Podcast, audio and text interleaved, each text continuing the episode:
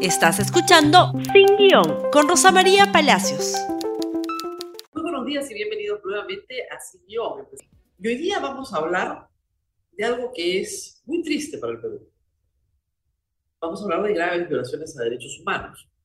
¿Por qué? Porque el Perú ya vivió una era espantosa, terrible, de graves violaciones a derechos humanos. Una era de la que salimos, de la que salimos cambiando políticas de Estado, reprimiendo el delito, por supuesto, persiguiendo el crimen, poniendo donde corresponde a delincuentes terroristas, pero también cambiando la conducta de las Fuerzas Armadas y las Fuerzas Policiales para que nunca más, nunca más, oficiales o suboficiales sean llevados a tribunales a responder por el cumplimiento de órdenes que jamás debieron darse. La vida es un derecho y un valor fundamental en una sociedad democrática. Y esa vida se ha perdido en 60 ocasiones en los últimos dos meses, derivada de la protesta política y de la represión del Estado. Sobre esto, Amnistía Internacional ha presentado un informe ayer. Y hay que entender esto que a veces no se entiende. Cuando se trata de derechos humanos, los estados son los obligados. Los estados se obligan entre sí a través de tratados. La Declaración Universal de los Derechos del Hombre, el Tratado o Pacto de San José, que es el Tratado Interamericano de Derechos Humanos, los tratados contra la tortura, contra la discriminación, contra la violencia, tratados promovidos por Naciones Unidas. Hay todo, ¿no es cierto?, un legado institucional en materia de derechos humanos que el Perú está compelido a cumplir. El Estado peruano. Porque los derechos humanos son un límite al poder, son un límite al autoritarismo, a las dictaduras, son un límite a quien quiere recortar nuestros derechos que son anteriores y superiores al Estado. Por lo tanto, los ojos del periodismo y de la comunidad internacional y de cualquiera que haga seguimiento a temas de derechos humanos están sobre los estados. Los delincuentes que cometen delitos tienen que ser detenidos, procesados de acuerdo a un debido proceso y condenados o absueltos si es que no han cometido ningún delito. Pero los estados, cuando permiten, toleran o promueven la violación sistemática de derechos humanos, tienen que responder frente a instancias internacionales y señalar a los responsables de esas violaciones. Estamos en los ojos del el mundo por violaciones de derechos humanos en este momento en el Perú. Y quien no lo quiera ver no está entendiendo lo que está pasando en todo el planeta. Esto no es un ataque de gobiernos, ¿no es cierto?, de la región de izquierda, como el de Colombia, el de Argentina, Venezuela, Nicaragua, Cuba. Hay varios. No. Aquí hay una preocupación internacional que incluye al Papa en el asesinato de personas inocentes en las calles del Perú. Aquí un breve resumen que lo voy a leer del informe presentado ayer por Amnistía Internacional. Esto está publicado en su página web. En el Perú la represión contra las protestas ha sido racista. El ejército y la Policía Nacional han utilizado armas de fuego de forma ilegítima y las principales afectadas, personas de origen indígena, personas campesinas y personas racializadas. En febrero de 2023 recibimos información de 46 casos de violaciones de derechos humanos en Apurímac, Ayacucho, Junín, y Lima. Documentamos al menos 12 personas fallecidas por disparos en el torso, pecho o cabeza. Esto podría indicar que el ejército y la policía utilizaron con la intención de matar a quienes tomaban las calles. Hay decenas de personas gravemente heridas, muchas no han presentado denuncias por temor a ser criminalizadas, las malas condiciones hospitalarias y discriminación impidieron el acceso a la salud a las víctimas. Es urgente un cambio de tácticas en la gestión de protestas. El uso de la fuerza letal para disparar, dispersar protestas debe cesar inmediatamente. La Fiscalía debe avanzar e investigar a los posibles responsables. Las víctimas y sus familias deben acceder a la justicia. y tener un acceso y una reparación integral a los daños sufridos. Hay que acabar con el racismo arraigado en las autoridades peruanas. Por décadas, este ha sido el motor de la violencia contra las comunidades indígenas que levantan sus voces. Es hora de que escuchen y atiendan sus reivindicaciones para encontrar una salida a la crisis. Esto es Amnistía Internacional. Y lo está diciendo el informe con claridad. De las 48 muertes, ellos han documentado 12 en distintos lugares y en todas ellas se encuentran un patrón. Es decir, no se trata de un pequeño grupo de suboficiales que bajo estrés y en pésimas condiciones de trabajo eh, pierden el sentido de su misión, desobedecen sus órdenes y disparan a la población. No. Son periodos de tiempo muy largos muy largos. En Ayacucho son siete horas.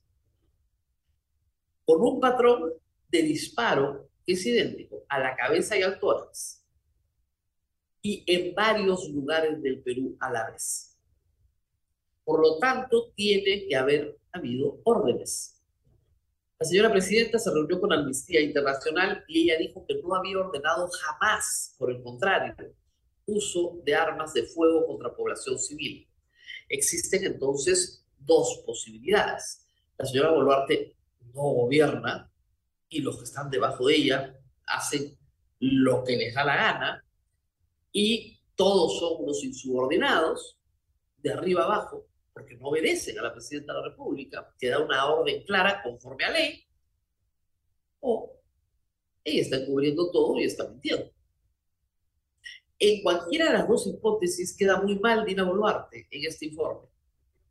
Reitero, o no gobierna, sus ministros o quienes estén debajo en la línea de mando hacen lo que les da la gana, o es cómplice y está encubriendo graves violaciones a los derechos humanos. La calidad del muerto no cambia el delito, pero hay que decir que en la mayoría de casos, en la mayoría de casos hasta ahora, se trata de personas que ni siquiera participaban en actos delictivos. Por lo menos en Ayacucho se ha probado que de los 10 casos, 6 acreditadamente no estaban dentro del aeropuerto. Hay que reiterar, reiterarlo una y otra vez. Y lo reitero, he recibido muchas amenazas por explicar qué cosa es terrorismo, por explicar qué cosas son derechos humanos, pero hay que seguir haciéndolo una y otra vez. Estos casos van a terminar en la Corte Interamericana de Derechos Humanos.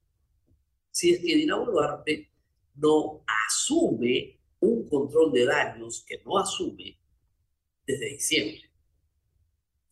Pero los que quieren hacer su propio control de daños son otros. Ayer la presidenta recibió a varios políticos, los más amigos, los más cercanos, claro, pero recibió algunas ideas increíbles. Yo no lo podía creer cuando lo escuchaba ayer. Así que la tarea de hoy nos la han hecho los grupos políticos. Esto es Avanza País ayer. Escuchemos, por favor. Una de las grandes preocupaciones para nosotros es la Policía Nacional del Perú y nuestros, nuestros militares, ¿no? sin, sin, eh, sin condenación a, rango y sobre todo sobre los hechos y actos que han sucedido, porque efectivamente nosotros creemos que tenemos que, de todas maneras, tener mecanismos de defensa de todos ellos. Inclusive nosotros hemos eh, propuesto a la Presidente en este momento una amnistía para todos los eh, policías y para todos los militares en este rango de eh, de tiempo que ha habido esta clase de manifestaciones, porque efectivamente nosotros no podemos abandonarlos, teniendo en cuenta que ellos, cuando el Perú más lo necesitó, ellos salieron al frente y defendieron nuestra democracia. Y es el momento que nosotros debemos responder eh, este tema y es una de las cosas más importantes. Eh, independientemente de que de repente la señora Keiko Fujimori de repente ya no lo haya tomado en cuenta o el señor Acuña, como lo dijeron hace un momento, nosotros principalmente creemos que es el momento de defender a nuestra Policía Nacional y a nuestras Fuerzas Armadas. En colación a lo que indicó el congresista Cabero, eh, la representante de Amnistía indicó que sí se había conversado con policías, con autoridades locales sobre, esas, sobre esos 46 casos de violaciones a los derechos humanos. Mira, como nos señaló incluso la propia presidenta, eh, estas, estas ONGs financiadas desde el extranjero tienen una consigna política e ideológica muy clara. Esperaré a las investigaciones del Ministerio Público, que es el único acreditado por la Constitución y la ley para investigar con objetividad y parcialidad esto. Lo que digan estas ONGs, vuelvo a decir, me tiene a mí sin cuidado y servirá pues para que ellos tengan sus documentos y puedan justificar a sus donantes en el extranjero el trabajo que hacen o no hacen en el Perú. El Ministerio Público es el llamado a investigar estos hechos y yo sí he exhortado en varias oportunidades a que el Ministerio Público pueda encontrar a los responsables, no solamente a los, a los policías que pueden haber cometido o no algún determinado exceso, sino también a los manifestantes que, que han eh, sido responsables del vandalismo, del saqueo y quizás también de los asesinatos que han ocurrido, donde hay la vida de 60 peruanos que se han perdido y que merecen justicia. Y, y llevar esa justicia es tarea del Ministerio Público y de la justicia. Gracias. El señor Flores, el señor de la derecha, es el secretario general de Avanza País. Luego, en una entrevista a Canal 7, lo dijo claramente: pide una ley de amnistía. Ley de amnistía. O sea, reconoce los delitos de la policía y de las Fuerzas Armadas. O sea, él nos llevó de regreso a 1995, pero el congresista Cabero nos regresó a los 80 cuando en ese entonces Fernando Belaúnde Terry, creo que yo más por desconocimiento que otra cosa, decía que los informes de Amnistía Internacional los tiraba al tacho de la basura. A ver, vamos con la amnistía un minuto. Está prohibida. La Corte Interamericana de Derechos Humanos prohíbe las leyes de amnistía y los indultos. Esa es la razón por la cual Alberto Fujimori sigue preso.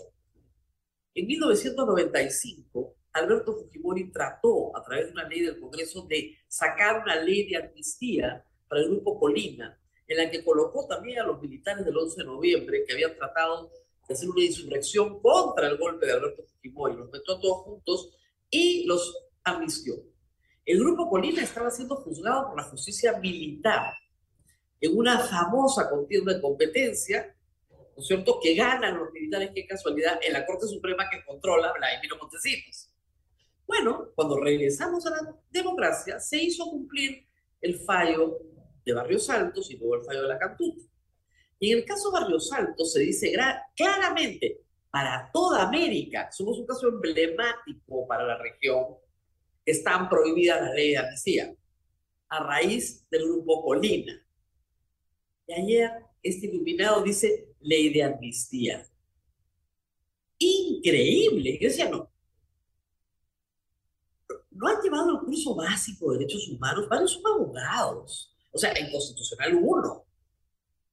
Los obligados, los obligados a respetar derechos humanos son los estados. Los estados.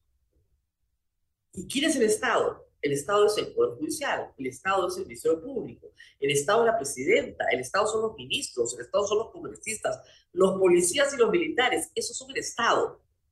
El Estado tiene que respetar los derechos humanos.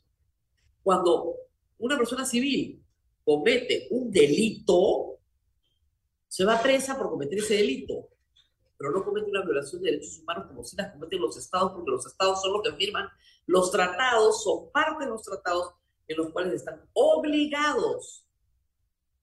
Tantas veces explicado.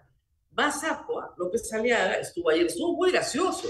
Dijo que Renovación no es un partido de derecha, dijo que es un partido de centro-izquierda. Sí, señores.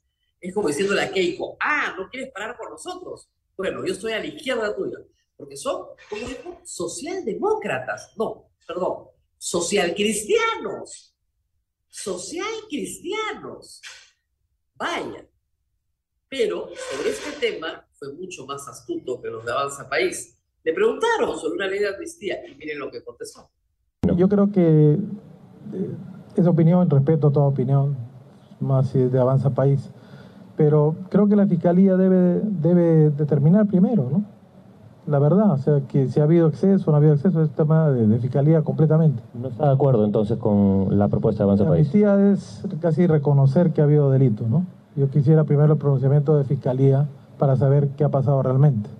Porque muchos de los muertos, y ahora nos hemos informado más, por ejemplo, en el caso de aeropuertos, los fallecimientos no han sido cercano al aeropuerto, han sido en el centro de la ciudad. Entonces hay que, Fiscalía está para eso. Considero que Fiscalía debe decirnos exactamente dónde se produjeron las muertes y en qué circunstancias. Claro, pues, es casi reconocer que ha habido un delito, pues. ¿Qué cosa, qué amnistía vas a dar si no reconoces que hay delito? ¿No? Indulto, acuérdense, cuando hay sentencia. Amnistía solo la puede dar el Congreso. Implica el olvido. El olvido. No hay todavía sentencia. Bueno, está prohibido. Prohibido en casos de graves violaciones de derechos humanos. No se puede. Imposible. Pero ayer López Aliaga, que como dijo estuvo muy gracioso, también habló sobre las protestas en el centro de Lima. Parece que alguien le ha dicho que su ordenanza pues es inconstitucional, ¿no? Que él no puede violar el derecho a reunirse pacíficamente sin armas o el derecho a asamblea, como se conoce en el mundo entero, porque es un derecho universal. Universal. Entonces se ha dicho que, no lo está prohibiendo, ¿eh? No, no, no. Miren lo que nos dice. Sí, mire, lea bien la ordenanza. Eh, habla claramente de que toda marcha que sea vandálica, que sea criminal, que destroce ¿no? la actividad comercial o destroce la actividad, el patrimonio, el patrimonio, el patrimonio histórico de Lima, o la salud y la vida, como bien acota nuestra regidora, esa marcha está prohibida. ¿Me entiende? Lea bien la ordenanza, por favor. ¿ya? No estamos prohibiendo una marcha pacífica que celebre algo y que venga con alegría, bienvenido, pero con orden, pues. Y con orden y también otro tema importante, que alguien sea responsable. ¿Ya? Que alguien nos ponga su firma y su firma, perdón, termino la pregunta. Que alguien ponga su firma y sea responsable si es que no se cumple con las reglas de proteger el patrimonio histórico de Lima. Es algo así como, mis marchas sí, tus marchas no. Porque mis marchas tienen alegría. Si vienen a celebrar con alegría, no hay problema. Pero protestar contra el Estado, quejarse, exigir reconocimiento político, ni hablar. Exigir un adelanto de elecciones, de ninguna manera. ¿Qué les pasa de verdad? Yo a veces creo que nuestros políticos creen que la gente es realmente tonta y los tratan como tontos. Pero el público no es tonto, pues, y a la hora de votar sabrá reconocer. Eso espero. Pero hay más. Puede ser que volvamos a discutir hoy el adelanto de elecciones. O no. O sí. Ya no lo sé. Como ustedes saben, hemos estado cubriendo el adelanto de elecciones. Una idea, hay que decirlo, muy popular en el Perú, el 75% de los peruanos lo piden. Pero muy impopular en el Congreso de la República, donde la mayoría de los congresistas se quiere quedar. Esa es la verdad. No tiene ningún interés en irse. Algunos partidos, porque sus cúpulas lo están pidiendo, se están alineando en el tema. ¿Ok? Pero vamos por el adelanto de elecciones desde hace ya más de dos meses, yendo, viniendo, yendo, viniendo, que sí, que esta semana, que un milagro, que se abre la puerta, que una rendija, que de repente, que tal vez, que no sé. Ayer, nuevamente, esta vez acción, Alianza para el Progreso, perdón, ahora dice que sí quiere que se adhiere al pedido para reabrir debate adelante de elecciones en el Pleno. Discúlpenme, se ha retrasado una semana más la legislatura. Una semana. Eso se supo el viernes pasado. Viernes, sábado, domingo, lunes, martes, miércoles. Y el jueves se acuerda que pueden firmar esto. En el último minutito. Yo creo que porque creen que no se va a lograr, pues, pero para que en la foto ellos salgan como nosotros siempre quisimos, sí, sí, sí, sí, sí, están ahí. Nadie quiere, esa es la verdad. Nadie quiere. ¿Qué quieren los congresistas? Salir de Castillo y quedarse ellos. Ya lo consiguieron. Ya lo consiguieron. Están felices. Les importa un pepino el desprestigio, tener 10% de aprobación, que no puedan ir a sus pueblos. Esta oportunidad de ser congresista, que lo escuchó hace unos días, ¿no? es de a una vez en la vida. Imagínate, tú no la vas a perder. Entonces, tenemos un problema real. No se quiere ir. Pero escuchemos al señor Acuña, por favor. Invoco a los 130 congresistas que escuchen la voz del pueblo. El 90, eh, más del 80% de los peruanos están pidiendo adelanto de las elecciones. Significa que la reflexión es para el Congreso, porque el Congreso de la República tiene que acordar el adelanto, el adelanto de las elecciones. Yo invoco a los 130 congresistas, congresistas que reflexionen, que, se, que escuchen a la población y no demuestren que quieren quedarse hasta el año 26 porque le harían un gran daño al país. Lo que queremos, lo que queremos es estabilidad, lo que queremos es tranquilidad, lo que queremos es que, eh, lo que, que, la población sea escuchada, en este caso que, que el Congreso escuche que el, este, que el país necesita adelanto de elecciones. Increíble. A ver, ¿le podemos creer al señor Acuña que en temas políticos ha mentido tantas veces. Yo siempre recuerdo la foto que se tomó con Vizcarra, de verdad. O la llamada a Pedro Cateriano diciéndole tienes todo nuestro apoyo, ¿no? Y ya, el puñal ahí. Siempre ha sido así. ¿Por qué invoca a los 130 congresistas? Con que invoque a los suyos y lo obedezcan el viernes pasado, no ayer, bastante se hubiera avanzado. Yo de verdad, de verdad, no le creo mucho. Hoy la República lo señala, todo está en manos de Nano R. García y Williams. El trámite, digamos. ¿Por qué? Porque José Williams tiene que permitir que con la moción firmada se abra el debate y Nano R. García tiene que presentar de inmediato un proyecto de la Comisión de Constitución, aunque no esté dictaminado, pero que se le exonere el trámite de comisiones, pero presenta el proyecto y ese proyecto se debate y se aprueba. Si solo alcanza más de 66 votos, se puede ir en 90 días a un referéndum. Y ahí sí, los que no participaron quedan en evidencia, se la juegan. Si hay 66 votos, los que no participaron se la juegan. Y de esos partidos no va a quedar ni el recuerdo, porque tenemos que ir a un referéndum que cuesta más de 100 millones de soles, porque no hay 87 votos. O sea, su cuentita futura nos va a costar a todos 100 o 150 millones de soles hacer un referéndum para poder ir a votar. Muy bien, eso es lo que le va a costar al Perú, saliendo de estos congresistas. Pero yo calculo, no sé por qué hoy día estoy pesimista, que no van a llegar a los 66 votos. Hay algunos medios, hoy día el comercio dice que ya tendría 67 votos. Yo lo veo bastante difícil. Ojalá, no es lo que yo lo quiero. Más honrado en esto, como siempre, López Aliaga dice que es inconstitucional que los congresistas renuncien porque se lo han dicho cinco abogados constitucionalistas. Bueno, yo le consigo cinco abogados, mejor, seis abogados constitucionalistas que le dicen lo contrario. O sea, si vas a sacar a los doctores Tuquini a trabajar, puedes decir cualquier cosa. El recorte del mandato parlamentario está en la primera disposición transitoria especial de esta constitución que yo les he leído y se aprobó en el año 2000. Sí, un congresista, él solito, no puede renunciar al mandato, es una protección a su trabajo. Pero todos los congresistas sí pueden aprobar una reforma constitucional para recortar su mandato. Y eso no es inconstitucional. No es que tengan estabilidad laboral absoluta, como creen. Pero escuchemos a López Aliaga.